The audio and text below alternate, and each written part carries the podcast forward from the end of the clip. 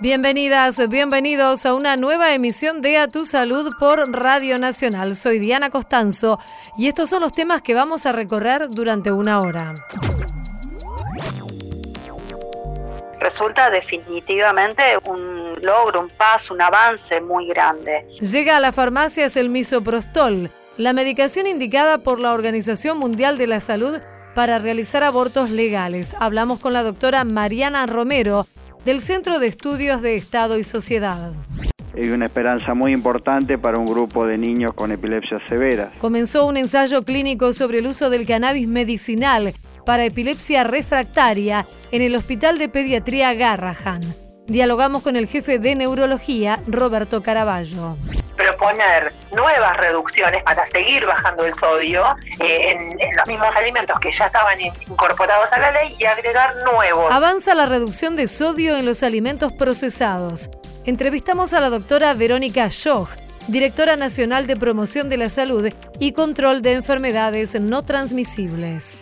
Hay múltiples factores que tienen que ver también con un, un lugar que tiende a la transparencia, que tiene un nivel de investigación realmente muy alto. Una empresa de biotecnología líder en la producción de medicamentos, Amgen, desembarcó en la Argentina.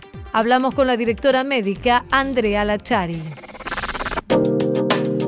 A tu salud Llega a las farmacias en la Argentina el misoprostol, un medicamento recomendado por la Organización Mundial de la Salud para la interrupción de los embarazos. Sobre este tema vamos a conversar con la doctora Mariana Romero. Ella es eh, médica, es investigadora del CONICET y forma parte del Centro de Estudios de Estados y Sociedad SEDES. Hola Mariana, ¿cómo estás? Diana Costanzo te saluda aquí en Radio Nacional. Hola Diana, ¿cómo estás? Muy bien. Bueno, Mariana, ¿cuál es eh, tu reflexión acerca de la decisión del ADMAT de permitir la venta por primera vez del misoprostol como un medicamento exclusivamente para fines ginecológicos en las farmacias? La verdad es que es una muy buena noticia. Como vos sabés, nosotros disponíamos de una presentación que se vendía ya en farmacias, también con receta, etcétera, como, como se va a vender esta pero que era una presentación comercial que además contenía otra droga, que es el diclofenac, y mm, cuya indicación, digamos, si uno miraba el prospecto, no tenía ninguna indicación para obstetricia ni para ginecología. Y en este sentido, disponer de un medicamento que solo tiene el misoprostol y que tiene la indicación o las indicaciones específicas con las que lo vamos a usar, resulta definitivamente un logro, un paso, un avance muy grande. Eso significa que los equipos de salud podemos recetar, podemos indicar el medicamento, lo podemos usar en la dosis adecuada, en la presentación adecuada y con las indicaciones que habitualmente lo usábamos, pero haciéndolo lo que se llama el uso off-label. Y ahora lo vamos a poder usar con el uso tal cual está registrado. Claro. Entonces, bajo todo punto de vista, es buenísimo. Sí, contanos un poco más, eh, Mariana, acerca de la formulación, la presentación que tiene este medicamento que va a estar prontamente en, las farmacias del país. Es una presentación de 200 microgramos, que es la dosis que internacionalmente se recomienda para los comprimidos.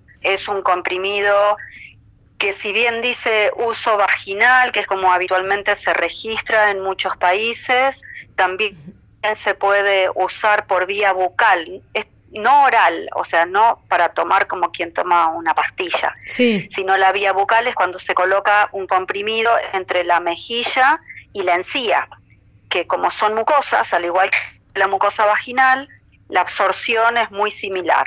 ¿El mismo comprimido se puede usar de las dos maneras? Ah, perfecto. Exactamente. Sí, sí, sí. Y de hecho, internacionalmente, cuando uno mira los registros de, presentaciones similares de otros productos comerciales en otros países, así se usa. Y si uno mira la guía de la Organización Mundial de la Salud, también. Y Mariana, esto lo va a empezar a producir un laboratorio que es eh, otro, que no es el que producía este compuesto que tenía los, las dos drogas, ¿cierto?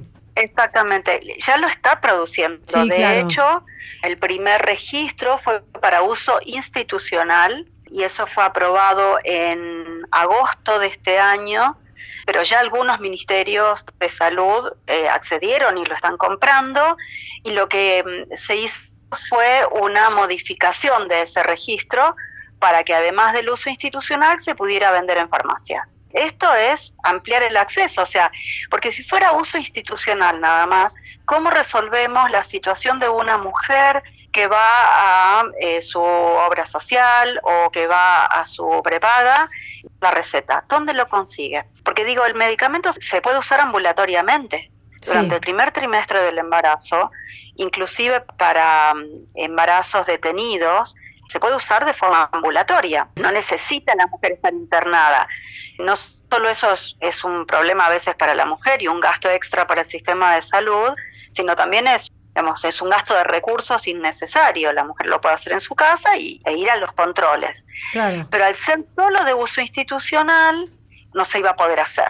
Y con la ampliación del registro, sí se puede. Entonces es fantástico, la verdad es que está, está muy bien. Y además baja notablemente el, el costo del medicamento. Definitivamente, porque el otro problema que teníamos es que el producto comercial, digamos, del que disponíamos, como era el único, establecía un precio. Y todos sabemos por las leyes del mercado, que me parecen que son un hecho concreto, que apenas aparece otro producto comercial que empieza a competir, en general hay por lo menos una, una competencia más constante y eso permite una adecuación del precio final que paga la persona o que paga el sistema de salud que suele ser bastante distinto, ¿no? Realmente el, el costo del medicamento acá en la Argentina el que está combinado con misoprostol es un costo elevadísimo. Sí, cuatro mil pesos, eh, ¿no? Alrededor de cuatro mil pesos. Sí, tres mil trescientos, depende, digamos, yo la última vez que consulté, pero esto fue hará probablemente un mes y medio, el precio era 3.300. Pero aún así, digo, es un costo elevado. Sí, por supuesto. Eh, cuando lo comparamos con, con lo que cuesta el mismo medicamento en otros países de América Latina, la verdad es que era un despropósito. Claro. Eh, decíamos, Mariana, claro, esto es súper importante. Decíamos, Mariana, que al principio que es el, medicamento que recomienda la Organización Mundial de la Salud para realizar los, los abortos que eh, no, son, no son quirúrgicos, digamos. ¿Cuáles son las, las ventajas y, y los controles que debe seguir una mujer que se realiza un aborto con esta indicación, ¿no? Con el misoprostol. Sí, lo primero que hay que decir es que este es un medicamento muy seguro. O sea, el, misoprostol está en la lista de, medicamentos esenciales de la Organización Mundial de la Salud desde el año 2007. Sí. Y justamente se pone en, en la lista de medicamentos por su seguridad. ¿Qué quiere decir? Que la probabilidad que una mujer tenga una complicación es muy baja para que las complicaciones sean bajas, la mujer tiene que usarlo en la dosis adecuada, que son dosis de 800 microgramos durante el primer trimestre del embarazo. ¿eh? O sea, si, si la interrupción del embarazo se va a hacer en el primer trimestre, son dosis de 800 microgramos, o sea, cuatro comprimidos cada cuatro horas y se pueden repetir cuatro dosis. En general, con ese esquema la tasa, digamos, de, éxito, de funcionamiento adecuado del medicamento y de expulsión completa de los productos, digamos, de la, de la concepción es de alrededor del 87-89%, lo cual es, es realmente es una eficacia eh, muy alta, ¿no? Sí. Cuando la gente habla de complicaciones, lo que habla es de la hemorragia. Y ahí hay que hacer una distinción. Una cosa es una hemorragia y otra cosa es el efecto que produce este medicamento. O sea, este, este, medicamento lo que produce es un sangrado similar al que daría un aborto espontáneo y que va a ser obviamente acorde a la cantidad de semanas, va a ser más abundante que una menstruación común que tenga la mujer y acorde a la cantidad de semanas, digamos, en las que esa mujer estaba embarazada. Entonces, por eso digo, hay que distinguir entre hemorragia, que sería motivo como de alarma y por lo menos de consulta médica, y el efecto, eh, digamos, que tiene que causar el medicamento del sangrado, ¿no? Sí. Entonces lo que se le dice a las mujeres es que si moja, digamos, pero moja en el sentido de empapar dos toallas, de las toallas regulares, pero no de las que son estas light, sino de las de las buenas, digamos. Si eh, empapa dos toallas en menos de una hora, durante dos horas, o sea, se las cambia y, las, y vuelve a empaparlas, ese es un motivo de consulta. Si el sangrado es un sangrado importante en las primeras 24 horas después de haber tomado el, medicamento y va disminuyendo y se puede manejar con, con las toallas sanitarias habituales, está dentro del curso esperable del efecto del, medicamento. Y la otra cosa que hay que estar atenta es a si aparece fiebre de 24 horas después de haber tomado el medicamento. No en la primera dosis porque el misoprostol suele dar chucho de frío, ¿no? Eh, es un efecto habitual del medicamento. Pero si esto ocurre 24 horas después, entonces sí vale la pena consultar. Seguro. Fuera de eso, es un medicamento súper seguro. Muy importante conocer todos estos detalles que, que nos diste y que compartiste con, con nuestros oyentes. Eh, Mariana, queremos agradecerte, doctora Mariana Romero, investigadora del CONICET, integrante del Centro de Estudios de Estado y Sociedad, por esta charla con Nacional. Te mandamos un saludo y, como siempre, muchas gracias. Gracias, Diana. Saludos para ustedes. Hasta, luego.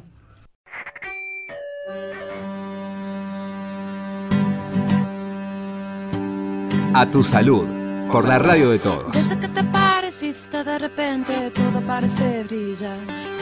Todas estas melodías no decían nada y ahora dicen más. Ah, ahora dicen más. Todo lo que me importaba desde tu llegada no importa ya. Lo que parecía difícil ya no representa dificultad.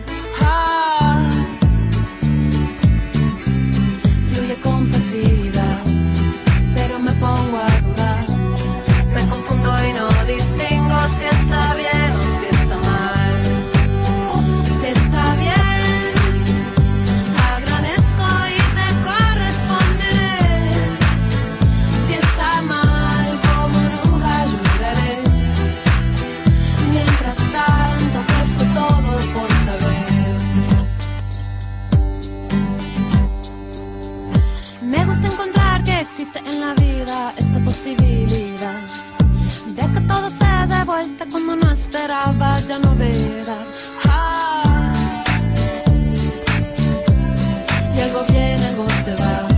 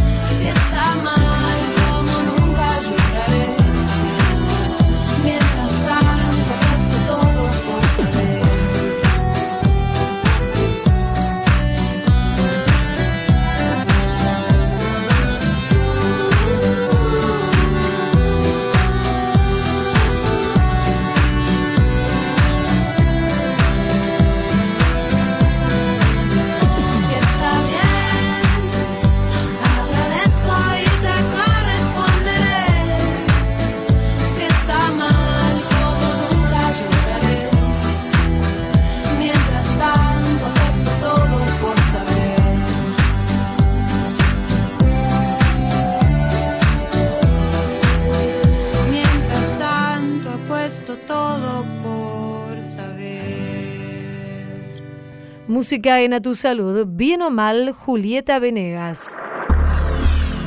En la radio de todos. A tu salud.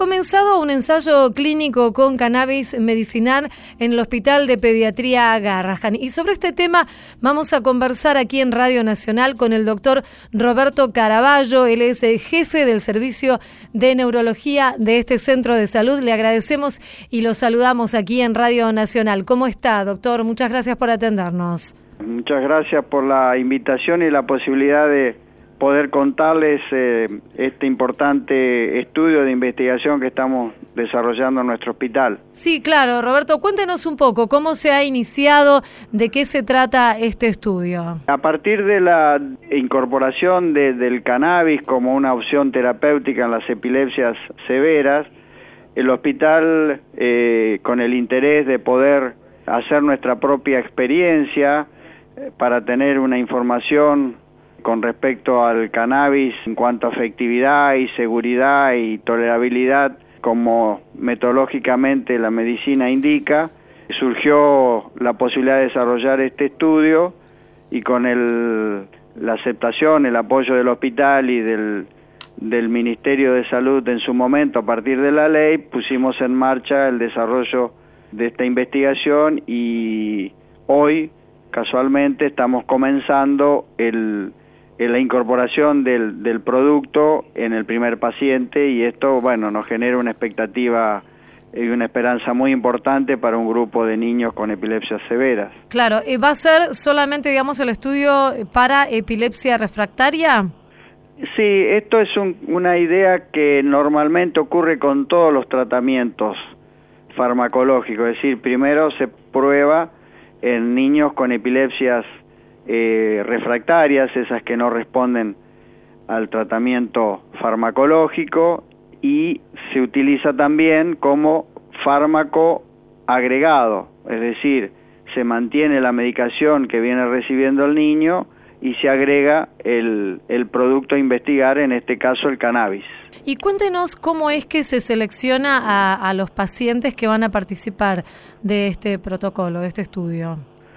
Claro, los pacientes, siempre en este tipo de estudios hay criterios de inclusión y criterios de exclusión. Sí. O sea, los criterios, entonces, la población es niños de 1 a 16 años, son niños con epilepsia refractaria, pero dentro del grupo de las epilepsias refractarias, que son varias, vamos a incluir en este primer, en este primera, en esta primera investigación las encefalopatías epilépticas, que son dentro de las epilepsias refractarias un grupo muy particular porque el concepto de encefalopatías epilépticas significa que el, que el fenómeno epiléptico, ya sea las crisis repetitivas y o un electroencefalograma con muchas descargas continuas y difusas, llevan a un deterioro cognitivo, conductual y motor en el niño. O sea que son, y estas son en general síndromes o formas de epilepsias que se dan en pediatría, Sí. fundamentalmente en los, en, en los primeros años de vida, y son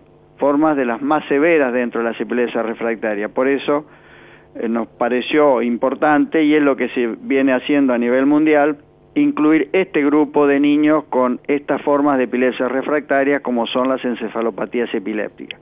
Claro. Entonces, el concepto es que vamos a incluir el tratamiento o niños que no respondieron a los tratamientos farmacológicos tradicionales, con fármacos clásicos y fármacos nuevos de última generación, y a otros tratamientos como la dieta o, o que no respondieron a cirugías también.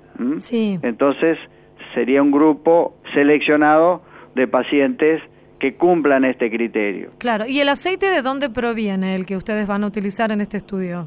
El, el aceite proviene de una empresa de originaria en, en Canadá que se llama Afria eh, y es un producto que ha, ha sido evaluado con los estándares, los requisitos obligatorios que tiene eh, Canadá, es decir, que vamos a contar durante todo el estudio con este producto y garantizamos a aquellos niños que respondan bien al tratamiento eh, su uso todo el tiempo que sea necesario, si es de por vida, obviamente también. Esos son requisitos obligatorios, metodológicos, cuando uno inicia un, un estudio de estas características. Y doctor, ¿cómo van a hacer, digamos, eh, le van a administrar cada cuánto tiempo el aceite? ¿Los pacientes están en su casa, quedan internados? Y de- digamos, ¿qué estudios deben hacer para comprobar la, la efectividad de esta medicación?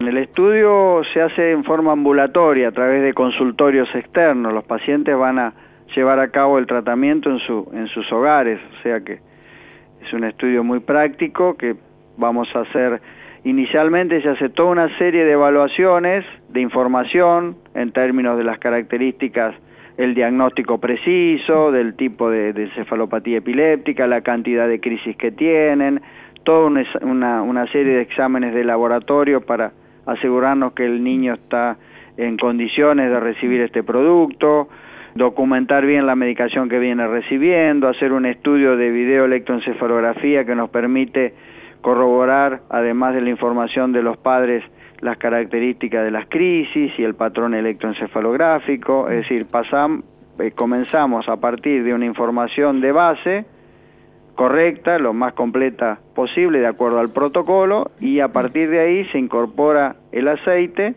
el cannabis y empezamos a evaluar periódicamente, cada 30 días, eh, cuál es el, el curso evolutivo, ajustando dosis, el, el, aceite se suministra en dos tomas diarias, en una cantidad relacionada al peso, que se va ajustando la dosis de acuerdo a la respuesta, cada 30 días. Primero inicialmente se va aumentando progresivamente, la dosis está de acuerdo con el peso, hay una dosis en los niños de menos de 45 kilos y hay una dosis en niños que pesan más de 45 kilos y con una dosis máxima no mayor de 20 miligramos kilo día. Todo esto se realiza en el, el, marco del programa nacional que es para el estudio y la investigación del uso es, medicinal del cannabis, claro, que está aprobado por ley, por supuesto. Doctor, quería preguntarle acerca de, obviamente son, son pacientes menores de edad, ¿no? Ustedes necesitan el, el consentimiento de, de los padres, de las madres. Exact Exactamente. ¿Cómo reciben esto las familias? ¿Cómo, cómo lo, lo toman cuando ustedes le, ustedes les proponen eh, participar, me imagino, del protocolo, no? Claro, en este, en este proceso de selección del paciente se le da la información que incluye este aspecto. ¿no? Es, es fundamental que se le explique muy bien a los padres en qué consiste el estudio, las características detalladas del estudio, y eso obviamente se le aclara la conformidad, el consentimiento por parte de ellos para incluir el paciente. Nosotros tenemos elaborado ya un formulario al respecto y en general no tenemos dificultades porque es así la manera de trabajar habitualmente y además hay una expectativa muy importante de la población. Entonces, eh, para nosotros esto es, es bastante claro, bastante, no es complicado, al contrario, es eh, se, se, agiliza muchísimo debido a la, a la expectativa de, de, de, de, epilepsia severa que genera un impacto muy importante en la calidad de vida del niño y de la familia. Entonces, nosotros necesitamos de nuevas opciones terapéuticas. Claro, hay casos donde la, otras opciones no, no han funcionado además. Exactamente, entonces queremos, o sea, hemos empezado, comenzado de la mejor manera, mm. a partir de un estudio serio para sacar nuestras propias con, conclusiones. Un camino que empezamos que va a ser muy importante, vamos a, a partir de ahora desarrollar todo esto como médicamente necesitamos y empezamos hoy un camino que nunca uno sabe hasta dónde puede llegar con la idea de conocer muy bien el lugar que tiene el cannabis en el manejo de las epilepsias. Hoy de las más severas, mañana puede tener una una, una indicación en, en, en todas las formas de epilepsia. O sea, Seguro. Es, así se empieza con toda investigación de un nuevo tratamiento. ¿no? ¿Cuántos chicos van a ser en total y si son de aquí, de, de, de, Capital Federal o también van a participar de otras partes del país y la duración del estudio? Quería preguntarle finalmente. Los pacientes de inicio son 100, 50 van a ser incorporados en el hospital, 50 en centros del interior, esto es el, el, mínimo, después se pueden incorporar pacientes, un número más importante de pacientes y el estudio va a durar dos años. Doctor Roberto Caraballo, jefe del Servicio de Neurología del Hospital de Pediatría Garrahan, le agradecemos mucho esta charla con Radio Nacional, ha sido usted muy amable. No, gracias a ustedes, Hasta muy gentil luego. por la posibilidad de, de, de explicar esto. Adiós, muy amable. Muchas gracias. Buen día. A tu salud por la radio de todos. Por primera vez se realizó en América Latina el Congreso Mundial de Salud Transexual y la Argentina y en particular Buenos Aires fue la sede elegida por la posición a la vanguardia que tiene el país a partir de la ley de identidad de género. Recordemos que las personas trans pueden cambiar su nombre y sexo del documento nacional de identidad y acceder a tratamientos hormonales e intervenciones quirúrgicas para cambiar su sexo y reafirmar la identidad autopercibida sin necesidad de una autorización judicial. Las jornadas fueron inauguradas por el secretario de Salud de la Nación, Adolfo Rubinstein. Especialistas expusieron investigaciones en salud mental, derecho, endocrinología y cirugía. También se abordó un fenómeno que se acentúa en los últimos tiempos, que es la iniciación de estos procesos de transición cada vez a edades más tempranas. El doctor Javier Belinqui presidió el simposio y está a cargo de la sección de cirugía transexual del Hospital Durand, uno de los pocos centros de salud donde se atienden estos casos. Así destacó la importancia del encuentro que reunió a profesionales de todo el mundo. La importancia es fundamental. La verdad que la Asociación Mundial que organiza este tipo de eventos haya mirado a Argentina y Buenos Aires como lugar para poder hacer su simposio bianual es fantástica porque bueno, es básicamente también un reconocimiento y una aproximación a nuestro sistema de salud que somos pioneros en Hace dos años fue en Ámsterdam y la verdad que la gente se nos acercaba a preguntarnos cómo era nuestro sistema de salud. Estamos a la vanguardia, no solo en tratamiento psicológico, hormonal y de la salud en general transgénero, sino también desde el punto de vista quirúrgico podemos competir en nuestros resultados con cualquier parte del mundo. Tenemos 800 inscriptos de todo el mundo que vinieron acá a Buenos Aires. A esto va a haber gente representante de salud, de nación y ciudad y creo que es un gran reconocimiento. En la radio de todos.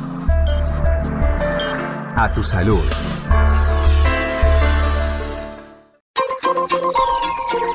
Seguimos en A tu salud.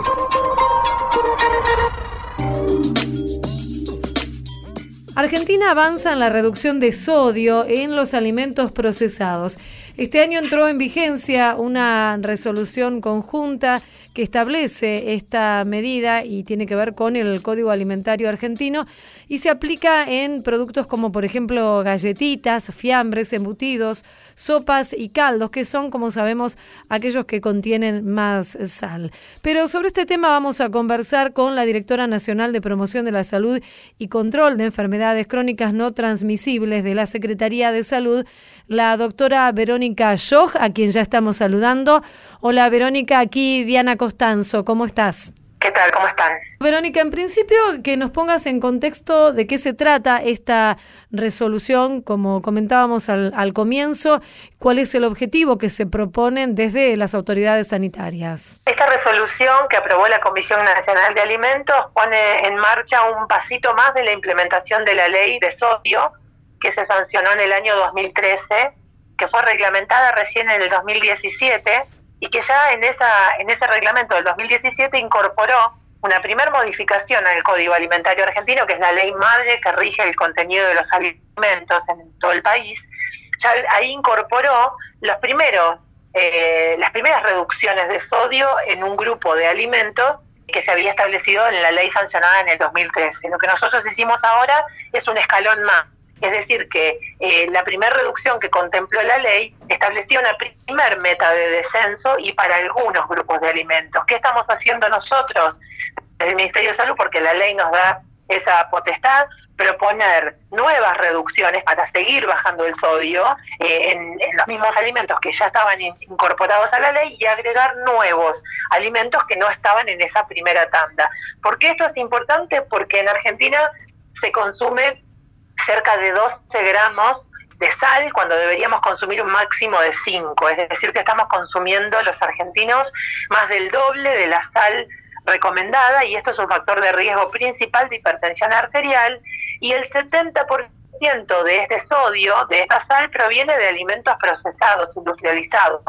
Por eso es que el descenso tiene que ser gradual por una cuestión de adecuación tecnológica de la industria y de factibilidad en la elaboración también de adaptación del paladar de la población. Entonces, son descensos escalonados. Bueno, esta resolución que se aprobó ahora es un paso más en ese descenso del contenido de sodio máximo que pueden tener los alimentos procesados y ultraprocesados en el país. Claro, Verónica, y esto entonces es gradual, pero ¿hasta qué momento tiene tiempo la industria alimentaria para totalmente adecuarse a estas nuevas normativas? Claro, la, Estas, eh, estas reducciones, un porcentaje importante de las empresas ya las vienen desarrollando. De hecho, las mesas de reformulación que coordina el Ministerio de Salud son las mesas de reformulación eh, de alimentos con distintas cámaras de empresas para a trabajar en esta, en esta adecuación. Muchas ya lo vienen haciendo, pero para que lo haga la totalidad de las empresas del país se da un plazo de 18 meses para la puesta en vigencia,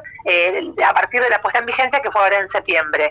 O sea que tienen 18 meses para que todas las empresas del país adecúen esos máximos de sodio. De hecho, esta, esta resolución no es la única que aprobamos este año. Este año aprobamos otra más, lo que pasa que todavía está en trámite administrativo, donde agregamos nuevos grupos de alimentos eh, que no estaban en la, en la ley original. Es decir, que se sigue trabajando. Es un proceso continuo. Por supuesto, hay límites eh, tecnológicos para el descenso de sodio. No es lo mismo bajarle el sodio a una galletita a una bebida, a un enlatado o a un chacinado.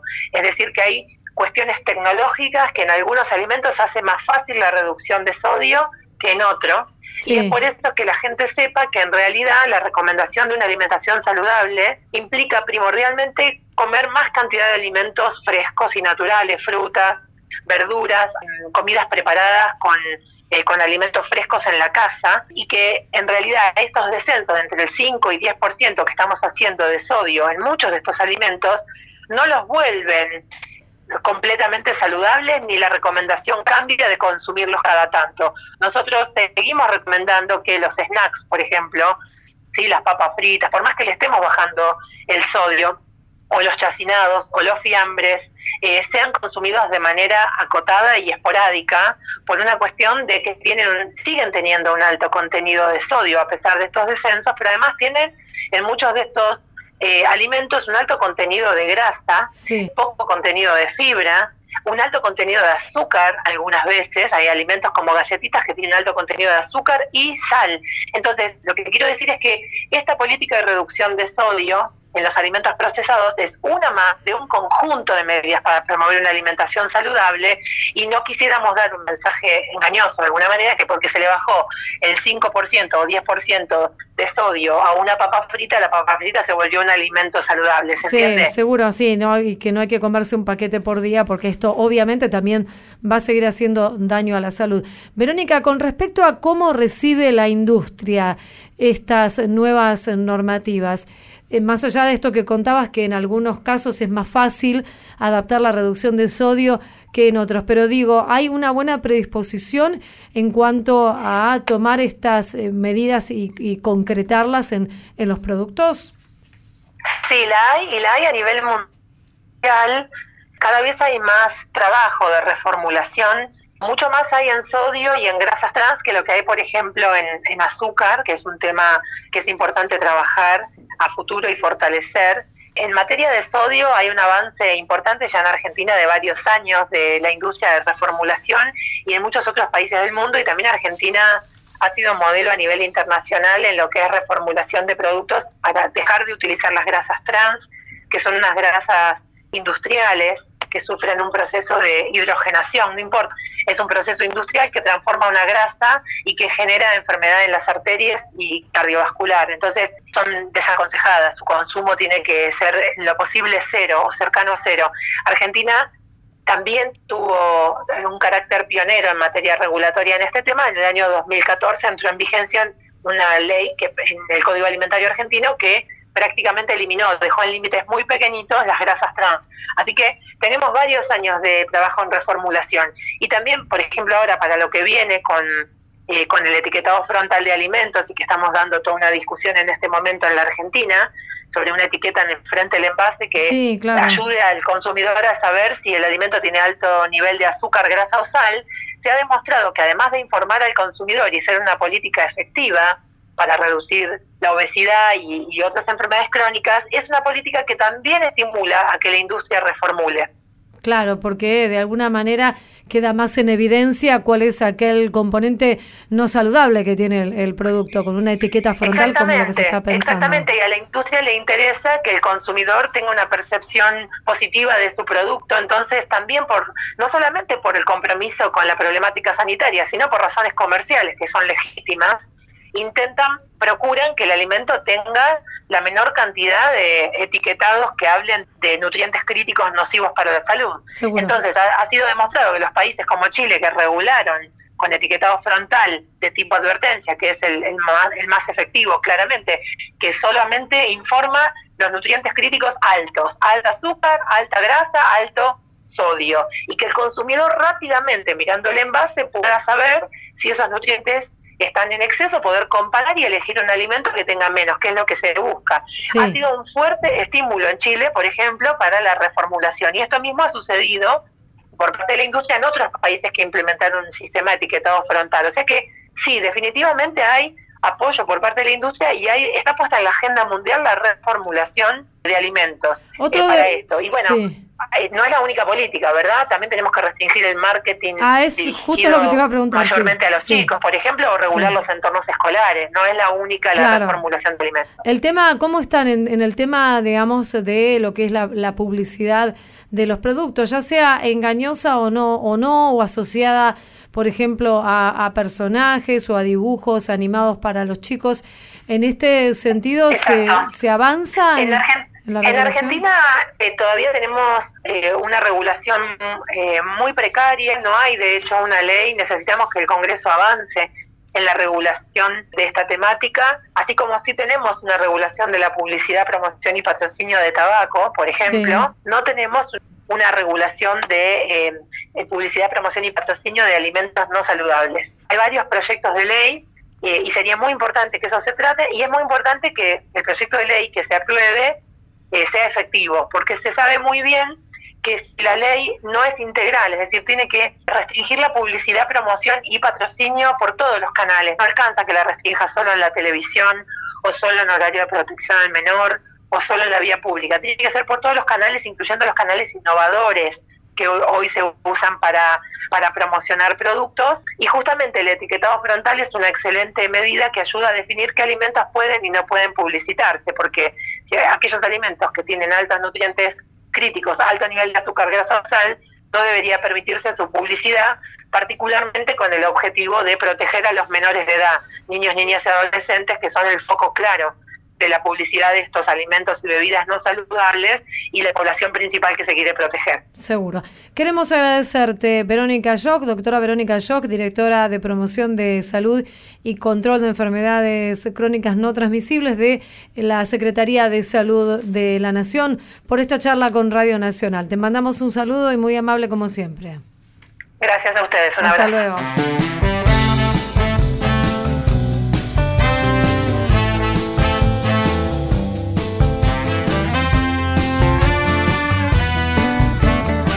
A tu salud, por la radio de todos. Varias primaveras atrás, el viento cambió y una canción me trajo hasta aquí. No fue más que un signo sutil que luego creció y una canción me trajo hasta aquí.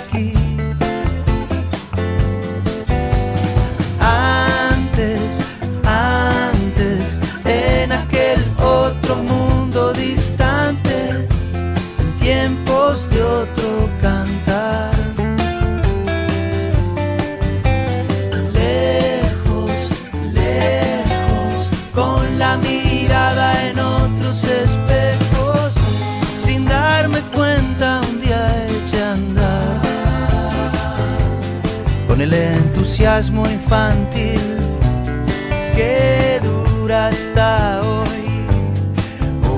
canción me trajo hasta aquí. Fui dejando versos detrás, renglón a renglón. Una canción me trajo hasta aquí.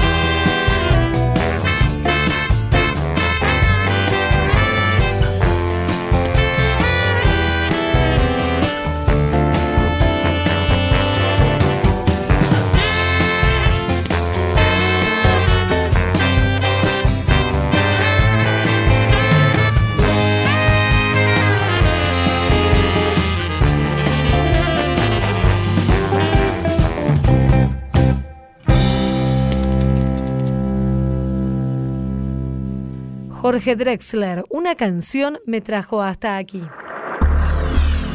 En la radio de todos. A tu salud.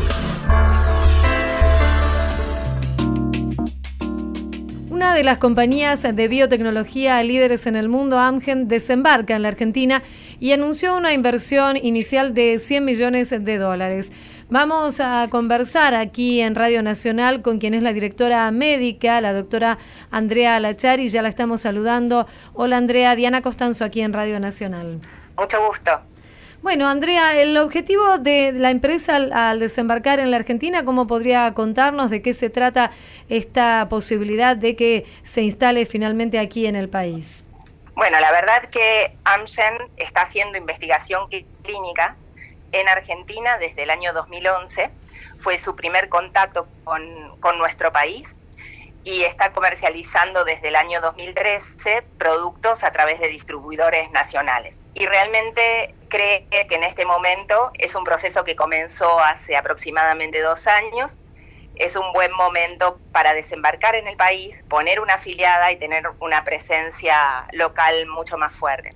Y justamente una de las áreas importantes es el hecho de, de la inversión que, que pretende hacer en, en desarrollo en Argentina, porque cada vez serán más los, los, estudios clínicos que se ofrezcan para realizarse en nuestro país. ¿Qué líneas de, de, medicamentos son las que está desarrollando actualmente la empresa y aquí particularmente en el país? Nosotros, en realidad, Amgen tiene seis, seis áreas terapéuticas específicas que son oncología, hematología, inflamación, enfermedades cardiovasculares, enfermedades óseas, neurociencias y nefrología. En, en, primera instancia, Amgen Argentina se va a abocar fundamentalmente a oncología y hematología, pero él tiene un plan a largo plazo de tener las seis áreas terapéuticas en el país.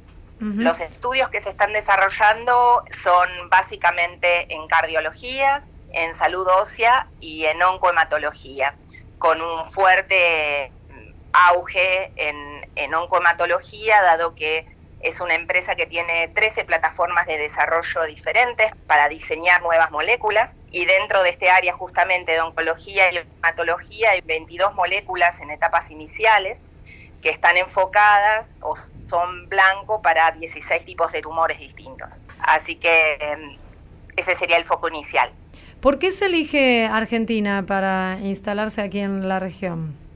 Entiendo que eh, hay múltiples factores que tienen que ver también con un, un, lugar que tiende a la transparencia, que tiene un nivel de investigación realmente muy alto. Hay datos interesantes de nuestro país, como por ejemplo que el CONICET, que es el organismo que otorga la mayoría de las becas de investigación básica y aplicada en nuestro país, actualmente el 30% de esas becas se utilizan para trabajos en ciencias biomédicas y en los últimos años la cantidad de investigadores eh, ha aumentado a, en más del 200%, uh -huh. con lo cual es un país que realmente está altamente formado en investigación clínica y en investigación en general, en investigación básica. Claro. Y Argentina, por otro lado, es el segundo país de América Latina con mayor cantidad de revistas médicas indexadas, claro. con lo cual tenemos una alta capacidad técnica y me parece que también es un país con, con una cobertura universal dentro de los objetivos de salud. Eh, nuestro, nuestra, eh, go, digamos, Ministerio de Salud, uno de los objetivos es la cobertura universal, con lo cual todas las patologías que todavía no tienen un tratamiento efectivo pueden ser tratadas con tratamientos que vengan a, a ayudar a mejorar la calidad de vida de esos pacientes y eventualmente a, a, curarlos, ¿no? O sea que digamos que uno de los focos de la empresa también está puesto en la posibilidad que ofrecen los recursos humanos capacitados con alta capacitación que existen hoy por hoy en, en el país. Exactamente. Y justamente yendo al hecho de, de, cada vez tener la posibilidad de hacer mayor cantidad de investigación clínica, también tiene que ver con un marco regulatorio favorable, ¿no? Eh, ANMAT el año eh, pasado eh, promulgó una nueva disposición por la cual, más allá de ser una, una de, las, de las entidades regulatorias más prestigiosas, de alguna forma muy similares a las de los países de alta vigilancia regulatoria, tienen marcos de, de tiempos de, de evaluación mucho más cortos. Mm. Hasta hace un tiempo, un protocolo de investigación tardaba 160 días en, en aprobarse y a partir de ahora, si es un protocolo nuevo que no ha sido evaluado en ningún otro país del mundo, puede tardar 75 días.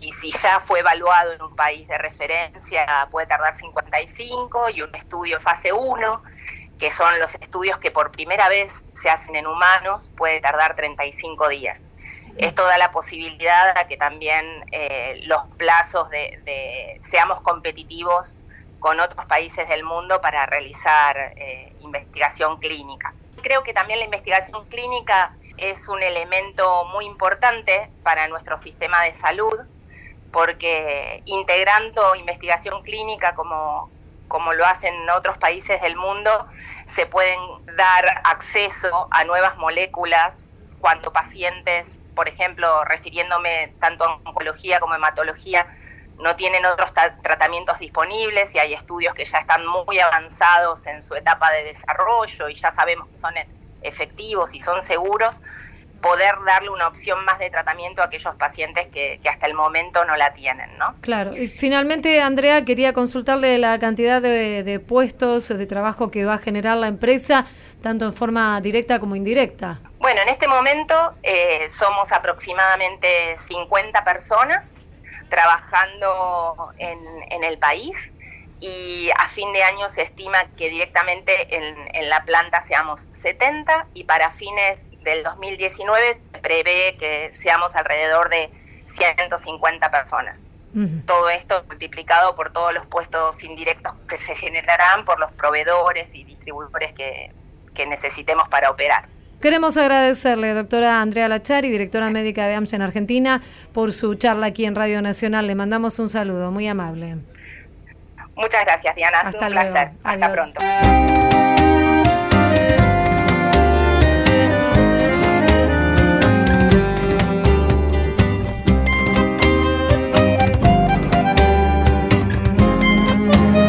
A tu salud, por la radio de todos.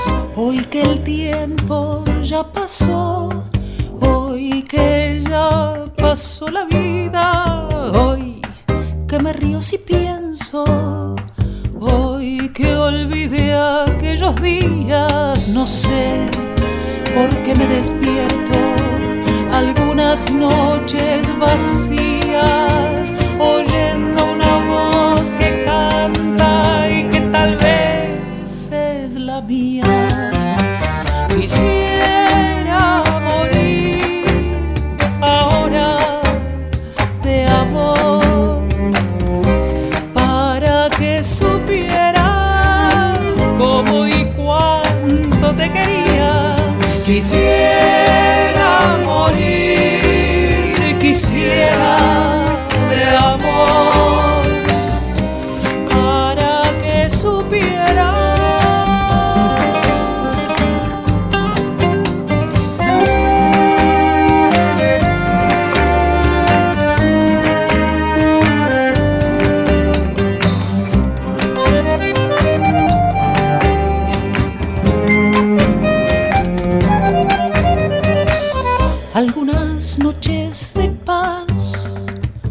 es que las hay todavía, pasando como sin mí por esas calles vacías, entre las sombras echantes y un triste olor de glicinas, escucho una voz que canta y que tal vez es la mía.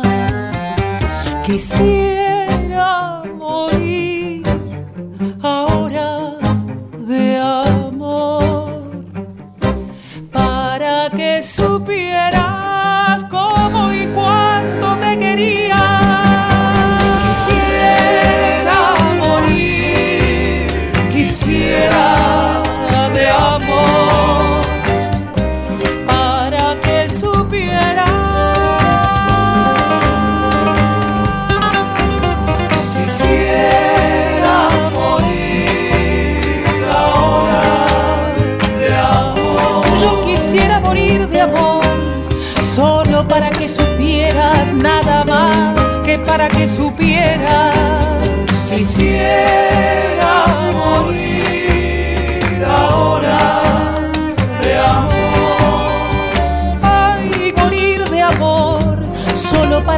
quieras hoy, ahora, morir de amor. Soledad Villamil, Morir de Amor. Seguimos en A Tu Salud.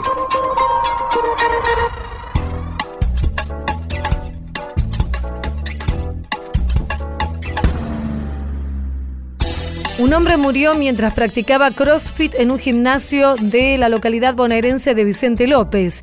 Se trataba de Alexis Valencic, de 40 años, padre de tres hijos, quien sufrió un paro cardíaco mientras hacía ejercicios en el gimnasio Tropa, ubicado en Maipú al 1100. Se le realizaron maniobras de reanimación cardiopulmonar, pero no respondió.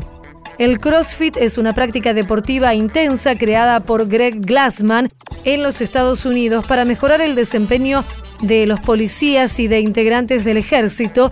Luego se hizo popular y traspasó las fronteras.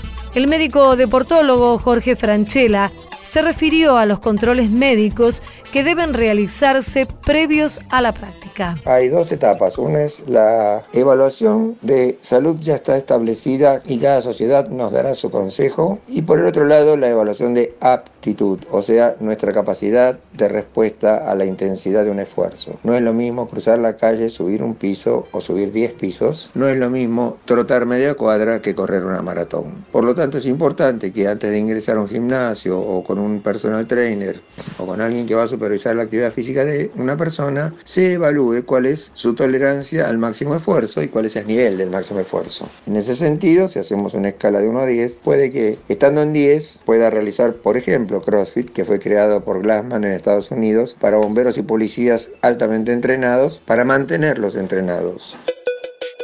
Esto fue A Tu Salud, un programa dedicado a los últimos avances en medicina, prevención y tratamientos. Hasta la próxima emisión.